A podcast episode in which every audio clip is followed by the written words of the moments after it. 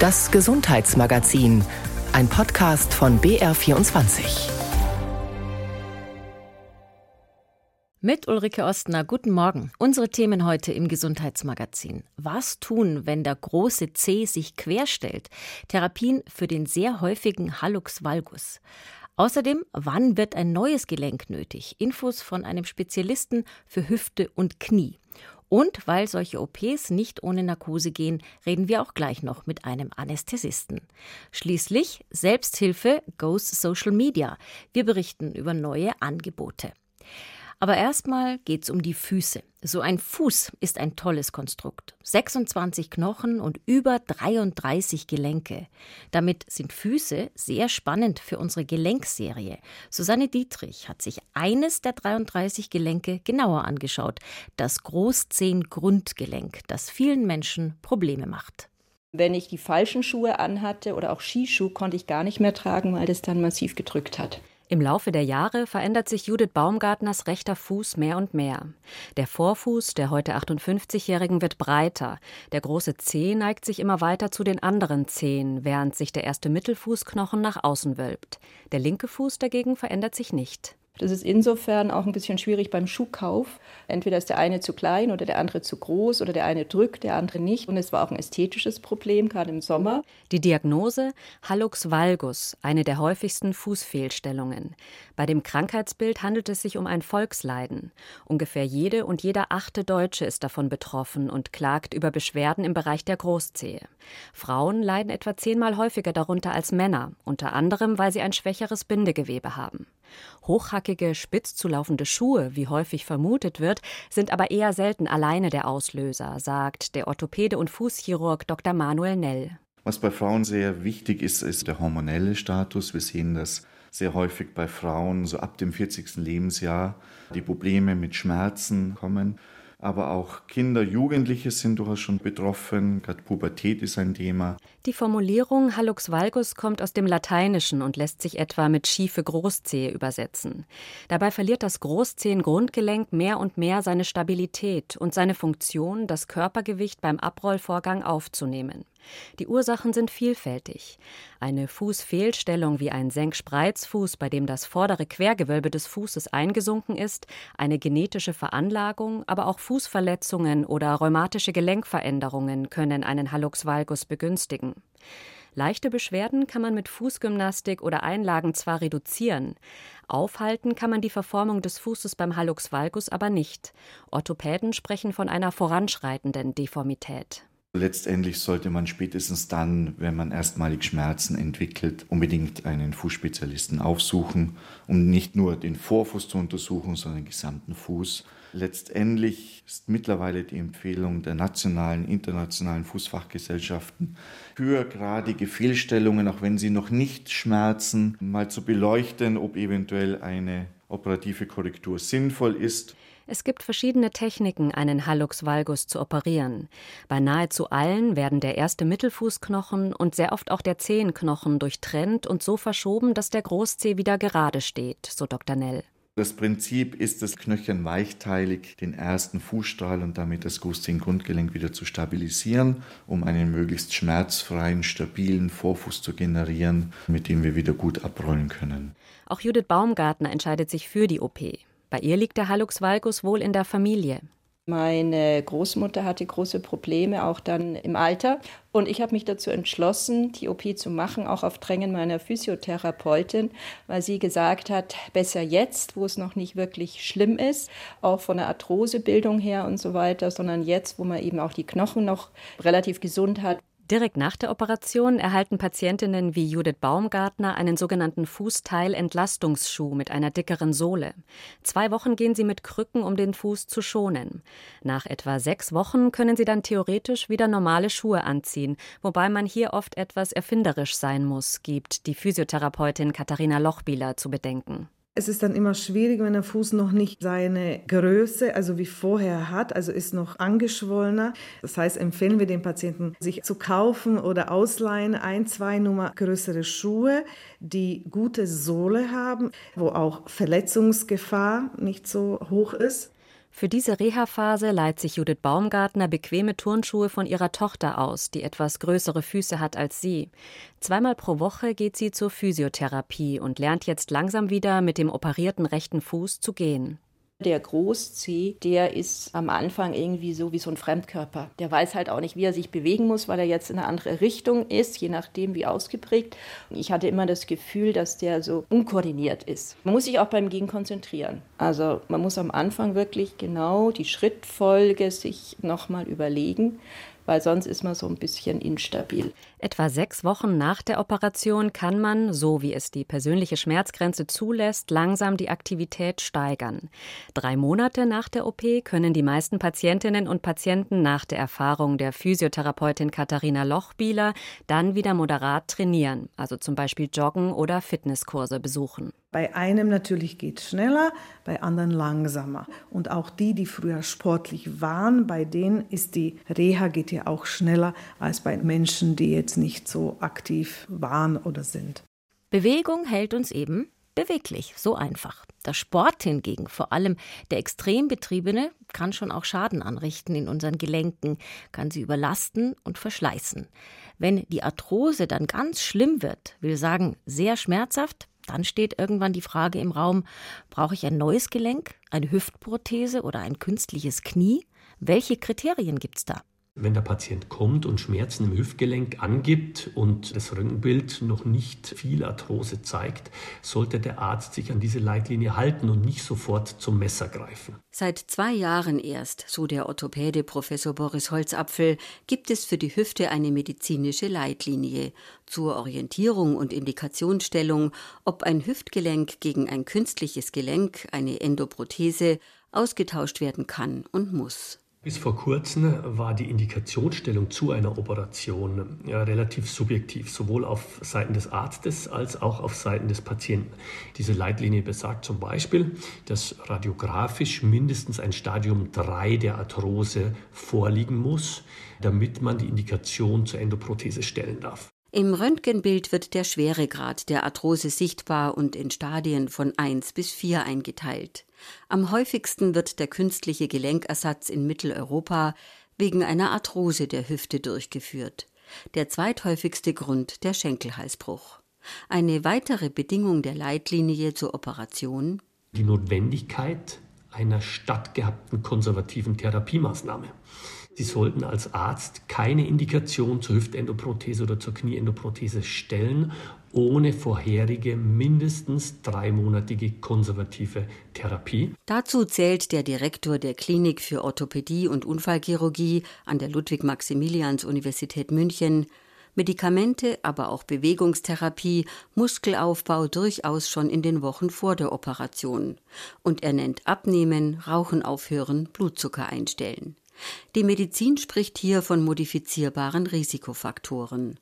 Was dabei als Risikofaktor fürs Gelenk gilt, gilt ebenfalls als Risiko bei der OP und für die anschließende Genesung. Das bedeutet, Sie sollten den Patienten darauf aufklären, dass ein hoher BMI, also ein hoher Body Mass Index, mit schlechteren Ergebnissen nach Endoprothesenversorgung für den Patienten vergesellschaftet sind. Sie sollten den Patienten außerdem informieren, dass Nikotinabusus oder Alkoholabusus ebenso schlecht sind und mit einem höheren Risiko für Wundheilungsstörungen verbunden sind. Das muss der Patient wissen. Auch unter Medizinern und Medizinerinnen geht die Meinung auseinander, wann der richtige Zeitpunkt ist, Knie oder Hüfte zu ersetzen und ob durch zu langes Warten das Ergebnis einer Operation schlechter werden kann. Professor Boris Holzapfel. Das sehe ich persönlich nicht so. Es wird ja immer mal wieder kolportiert, Sie haben zu lange gewartet. Wenn ein Patient in der Lage ist, zu warten, dann soll er warten. Der Patient ist reif für die Endoprothese in meinen Augen, wenn er Schmerzen hat, die ihn nicht mehr durchschlafen lassen. Wenn er Schmerzen hat, die ihn zwingen, Schmerzmittel dauerhaft einzunehmen. Das Alter ist dabei kein Ausschlusskriterium für eine Endoprothese. Wenn Sie gesund sind und 95 Jahre alt sind und gut auf sich aufgepasst haben, dann ist es nicht abwägig, eine Prothese zu implantieren. Entscheidend sei, so der Orthopäde, das Leben auch im Alter eigenständig meistern zu können. 230.000 Hüft-Totalendoprothesen werden im Jahr in Deutschland implantiert. Die Komplikationsrate ist im Vergleich zu anderen häufig durchgeführten Operationen in Deutschland und in der Welt sehr niedrig. Operativer Standard sollte heute ein minimalinvasiver Eingriff sein, sowohl am Kniegelenk als auch am Hüftgelenk. Professor Boris Holzapfel. Ich kann mich erinnern, als ich angefangen habe, hat man das Hüftgelenk noch weit aufgemacht mit 20 Zentimeter Narben. Hat sich alles schön dargestellt. Heutzutage ist das nicht mehr notwendig, weil uns Instrumente zur Verfügung stehen, die es möglich machen, dass man den Hautschnitt auf etwa 8 Zentimeter und noch geringer reduziert und dann aber auch nicht nur den Hautschnitt minimiert, sondern auch den Gewebeschaden in der Tiefe und deshalb können Patientinnen und Patienten direkt nach der Operation mobilisiert werden, was wiederum Komplikationen wie Thrombosen oder Lungenentzündungen reduziert. Auch die Robotik kommt heute in der Endoprothetik zum Einsatz. Nur wenige Menschen haben ein Durchschnittsgelenk.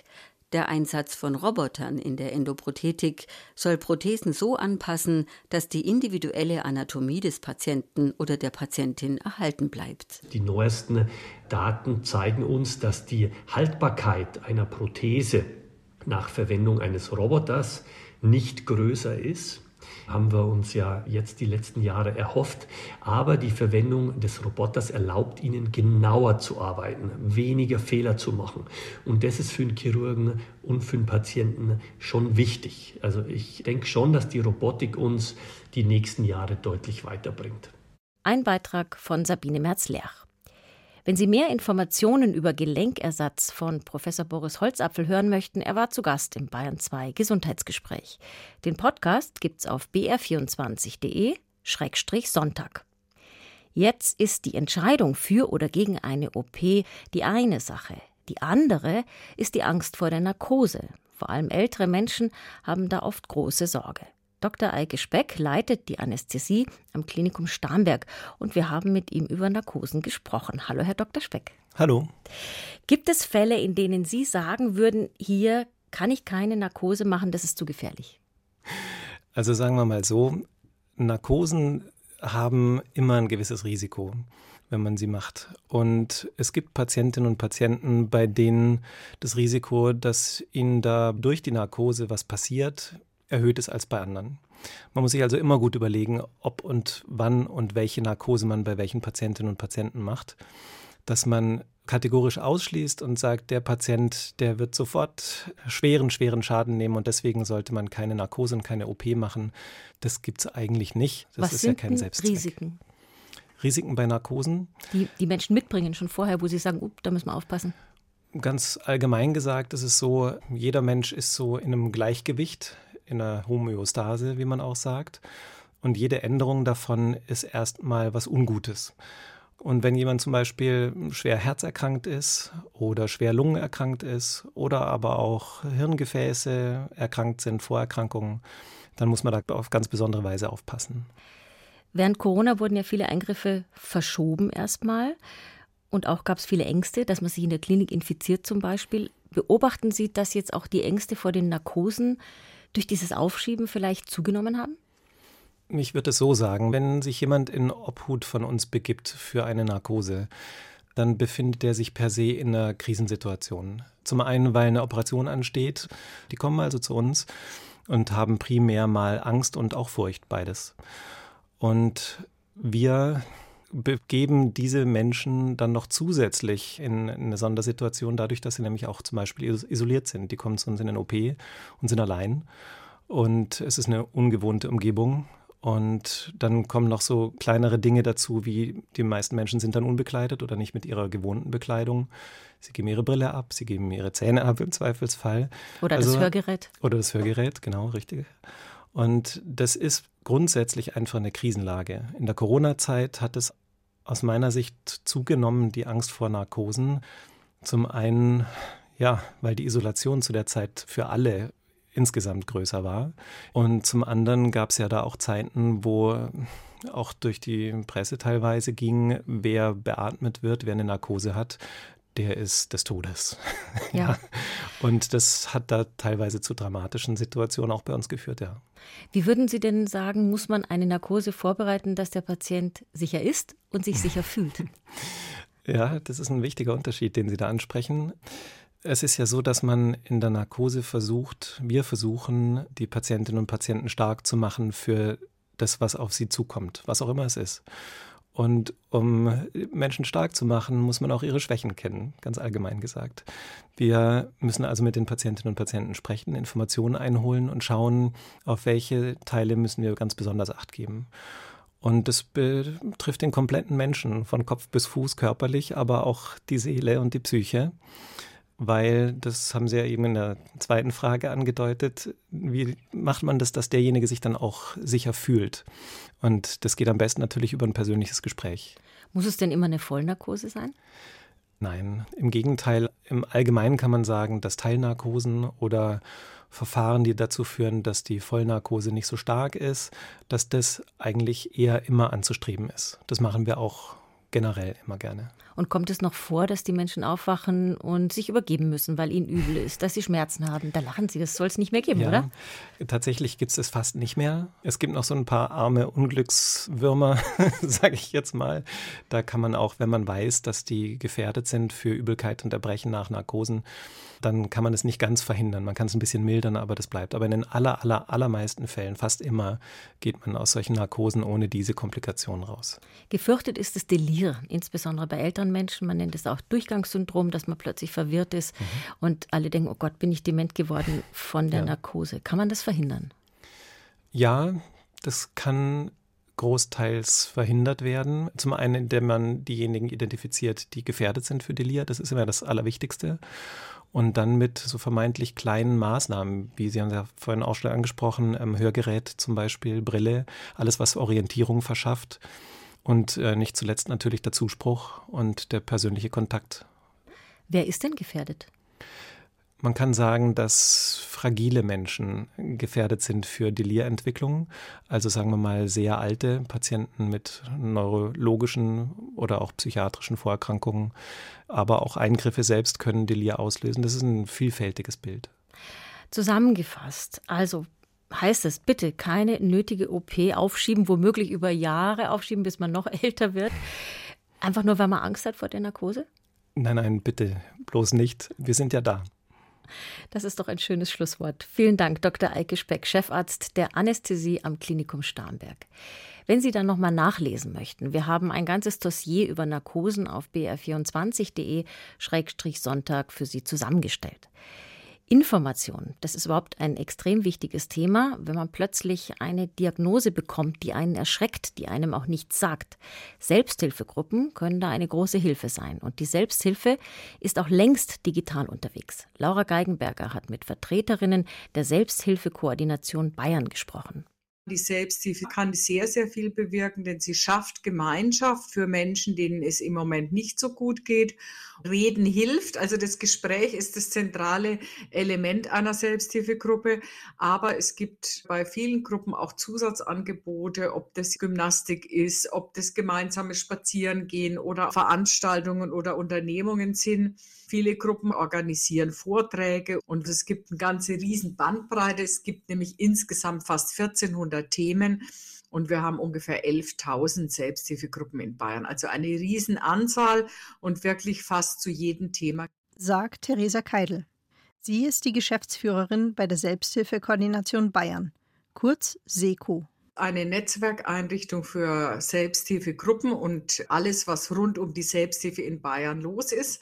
Wir haben 35 Einrichtungen, die Selbsthilfegruppen regional unterstützen und wir unterstützen überregional. Wir haben bayernweit Fortbildungen, die wir anbieten, viele Online-Veranstaltungen. Aber wir sind auch dafür da, dass ein Bürger oder eine Bürgerin, die bei uns anrufen, einfach über Selbsthilfe informiert und die dabei unterstützt, in die richtige Selbsthilfegruppe zu finden. Der Verein ist das Bindeglied zwischen regionalen Stellen sowie Gruppen und Menschen in Bayern. Wenn Ärzte, Therapeuten oder Sozialarbeiter Selbsthilfegruppen professionell begleiten, können auch sie sich an die SECO wenden. Sieben Teilzeitkräfte entwickeln in der SECO-Zentrale in Würzburg neue Konzepte, schulen Gruppenleiter organisieren Projekte und vertreten die Interessen der Selbsthilfe in der Politik. Seit über 20 Jahren. Ich muss sagen, wir haben sehr viele Projekte auf den Weg bringen können in der Zusammenarbeit mit Profis. Wir haben immer wieder versuchen können, Selbsthilfe ganz bunt und vielfältig zu unterstützen. Und der Podcast und unsere Social-Media-Auftritt in der Öffentlichkeitsarbeit sind jetzt die neuesten Projekte. Auftritte auf Facebook und Instagram. Die Profile sind seit Ostern online. Aufgebaut hat sie unter anderem Kulturmanagerin Maria Pogoda. Social Media ist natürlich gerade für so ein jüngeres Publikum einfach niederschwelliger. Also viele kommen darüber einfach leichter hin als über eine klassische Homepage. Und durch Hashtags und so weiter können natürlich auch Leute, die vielleicht da gar nicht dran gedacht hätten, so eine Initialzündung bekommen und denken, ach, vielleicht wäre die Selbsthilfe doch was für mich. Das Konzept ist, dass wir jeden Bereich versuchen, der Selbsthilfe in Bayern abzudecken, die einzelnen Kontaktstellen, was die machen, dann natürlich, was gibt es für Veranstaltungen? Was ist Selbsthilfe? Das überhaupt nach außen zu tragen, weil eben oft noch dieses Vorurteil herrscht, dieses Sitzkreises. Aber die ist unheimlich bunt und vielfältig und das versuchen wir eben in die Welt hinauszutragen. Bunt sind die Social-Media-Profile tatsächlich. Es gibt nämlich ein eigenes Farbkonzept. Posts zu Veranstaltungen sind zum Beispiel rot. News sind gelb. Aktionstage sind grün. In Stories und Highlights wird außerdem die Basis der Selbsthilfe erklärt oder es werden auch mal Bücher zum Thema vorgestellt. So sollen die Plattformen nicht nur informieren, sondern auch Ehrenamtler zusammenbringen. Wie Annemarie Köppelreiter. Sie leitet seit zehn Jahren die Adipositas-Gruppe Kurvenreich in Rosenheim und freut sich über die neuen Auftritte der SECO auf Instagram und Facebook. Also ich nutze in dem Sinne, dass ich halt einfach Informationen rauskriege. Ich sehe halt dann auch, was andere Selbsthilfegruppen in der SECO machen und was SECO anbietet. Also man kann da sehr viel rausziehen. Außerdem produziert die SECO seit gut einem Jahr einen eigenen barrierefreien Podcast, für dessen Technik auch wieder Kulturmanagerin Maria Pogoda zuständig ist. Letztes Jahr waren wir mit ganz vielen Selbsthilfeaktiven im Gespräch. Die wurden dann eben interviewt zu ihren Gruppen, je nach Thema. Und pro Folge haben wir ungefähr 1000 Abrufe, was für so ein Nischenthema wie die Selbsthilfe in Bayern echt ganz gut ist. Der bayerische Gesundheitsminister Klaus Holecek, die Ehrenamtsbeauftragte Eva Gottstein oder der evangelische Landesbischof Heinrich Bedford Strom waren dort schon zu Gast.